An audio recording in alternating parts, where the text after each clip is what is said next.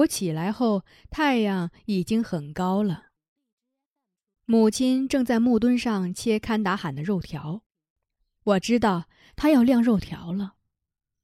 那暗红色的肉条就像被风吹落的红百合的花瓣。因为猎获了一头堪达罕，营地满是欢乐。我看见玛利亚和伊芙琳跟达马拉一样，都在兴致勃勃地晾肉条。玛利亚脸上挂着笑容，伊芙琳则哼着歌。伊芙琳远远看见了我，就吆喝我到她那里去，说她采了一些西里毛衣，让我去吃。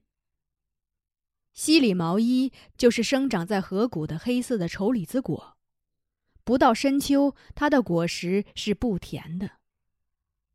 我大声对他说：“我不喜欢吃涩的果子。”就从他的西楞柱前走过去了。伊芙琳追着我说：“你头一回跟着林克打猎，就打到了堪达罕。我看以后把你打扮成个男孩，跟着林克狩猎去吧。”我冲伊芙琳撇撇嘴，没再跟他搭腔。我要到尼都萨满那里去。我知道，一旦猎了熊或堪达罕，他就会祭马鲁神。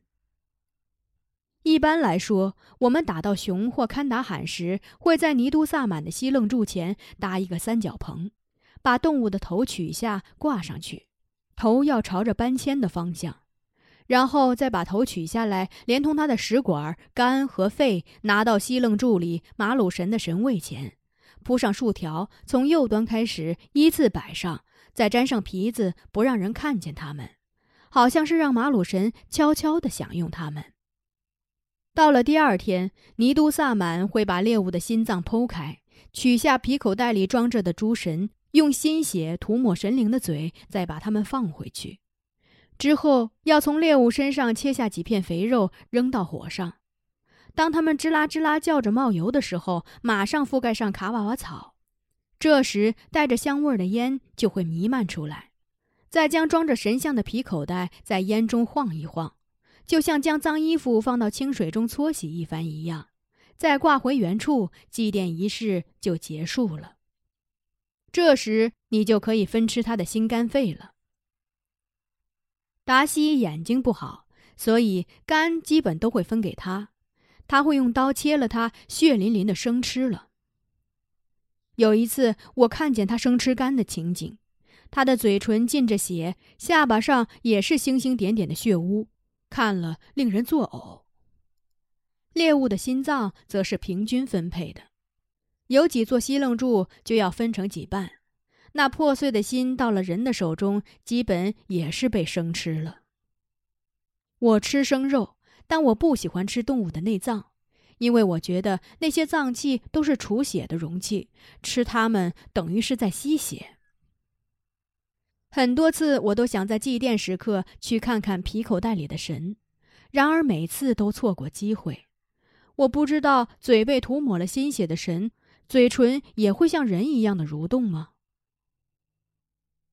从女人们开始晾肉条的举动上可以想见，堪达罕被连夜运了回来，而且祭奠仪式已经完成。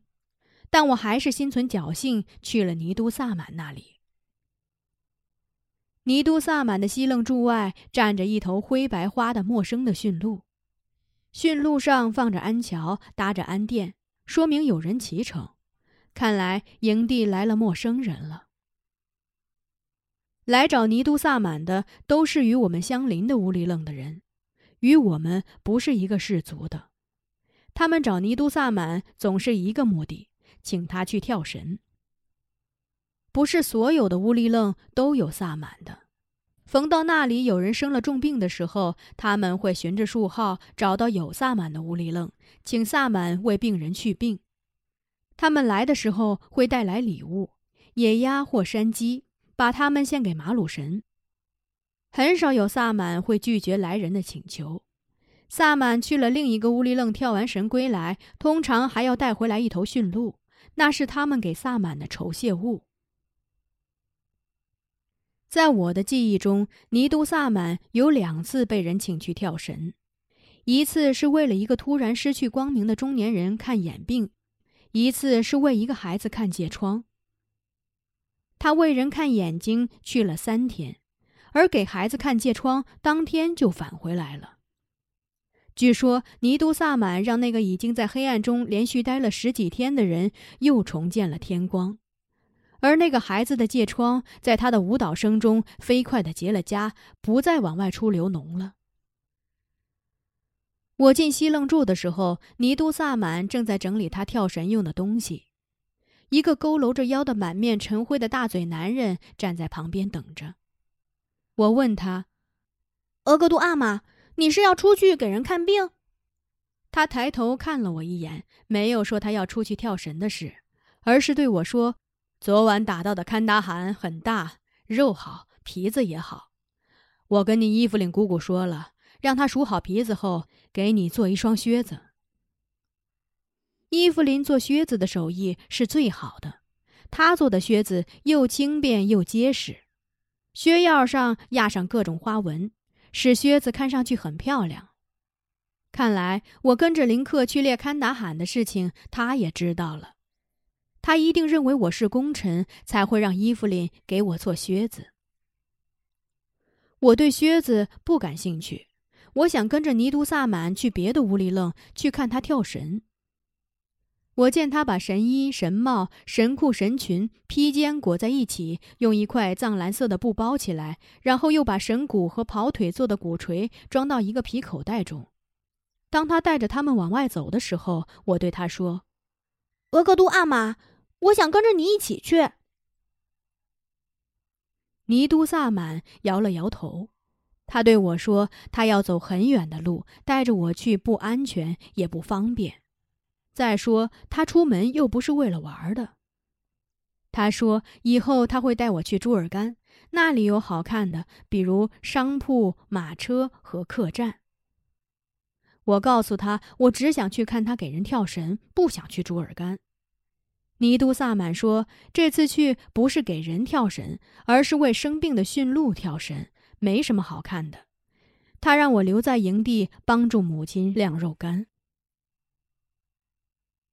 达马拉已经把肉干晾上了，我气恼地说。尼都萨满吃惊地望着我，他没有想到我不叫母亲为俄尼，而是像林克一样叫他达马拉。他说：“难道昨晚打到的堪达罕把你的记忆也带走了？你连俄尼都不会说了？”他那讽刺的口吻更加激起了我的不满。我赌气地说：“你不让我去。”你给什么跳神，什么都不会好的，肯定不会好的。我的话让尼都萨满捧着神鼓的手哆嗦了一下。如果你们问我，我这一生说过什么错话没有，我会说，七十多年前的那个夏天，我不该诅咒那些生病的驯鹿。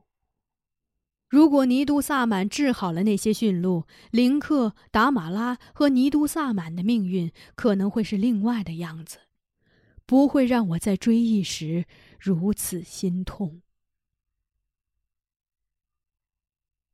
尼都萨满回来的时候是三天以后了，我们都以为那个乌里楞的驯鹿得救了，因为送尼都萨满回来的人还送来两只驯鹿作为酬谢。一只是褐色带着白花的，另一只是灰黑色的。来人对我们说，春季时他们乌里楞的周围下了场黄尘雪，据说吃了这种雪的驯鹿会得瘟疫的。雪是深夜下的，他们正在睡梦中，夜晚巡食的驯鹿就在他们不知情的情况下吃了黄尘雪。他们怕驯鹿生病，每天都要在驯鹿的保护神阿龙神前叩拜。可是驯鹿还是病了。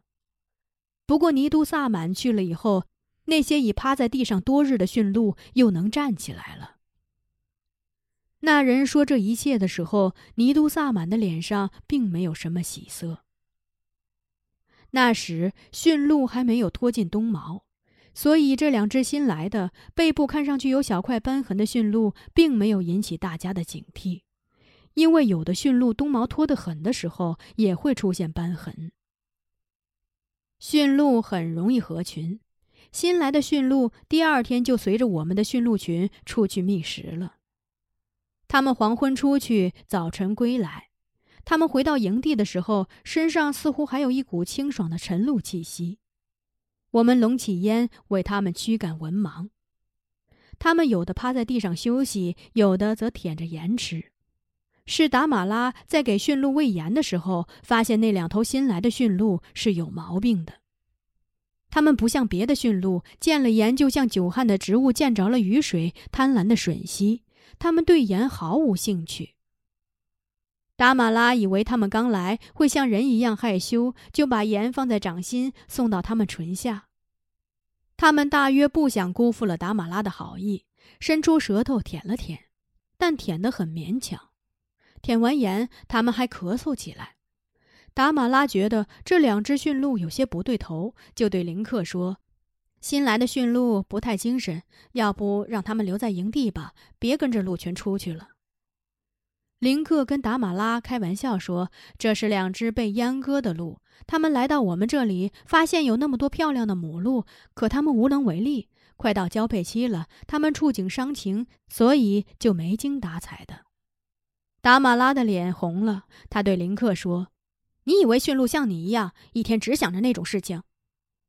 父亲笑了，母亲也笑了，他们的笑冲淡了对驯鹿的担心。不久，我们发现大部分驯鹿脱毛脱得厉害，驯鹿身上出现大块大块的斑痕，好像被暴雨侵蚀后的路面出现的坑坑洼洼，而且它们也不爱舔盐吃了。他们外出归来的时间推迟到正午，他们到达营地后全都瘫倒在地上，而新来的那只白花驯鹿有一天回到营地趴下后再也没能站起来，跟着他的伙伴那只灰黑色的也跟着死去了。这两只外来驯鹿的突然离世终于让我们觉醒了，他们带来了可怕的瘟疫，我们的驯鹿要遭殃了。尼都萨满不但没有治好那个乌里愣的驯鹿的病，而且把我们这群生气勃勃的驯鹿也带到了死亡的悬崖。尼都萨满的脸颊几乎是在一夜之间就塌陷了。他黯然无神地穿上神衣、神帽、神裙和神裤，为挽救驯鹿而开始了跳神。这次跳神我记忆深刻。尼都萨满在天刚擦黑的时候就开始跳，一直跳到月亮升起、繁星满天。他的双脚都没有停止运动。他敲着神鼓，时而仰头大叫，时而低头呻吟。他一直跳到月亮西沉、东方泛白，这才咕咚一声倒在地上。他足足跳了七八个小时，双脚已经把稀楞住的一块地踏出了个大坑，他就栽倒在那个坑里。他倒在坑里后毫无声息，不过没有多久，一阵呜哇呜哇的哭声响了起来。从尼都萨满的哭声中，我们明白，驯鹿在劫难逃了。那里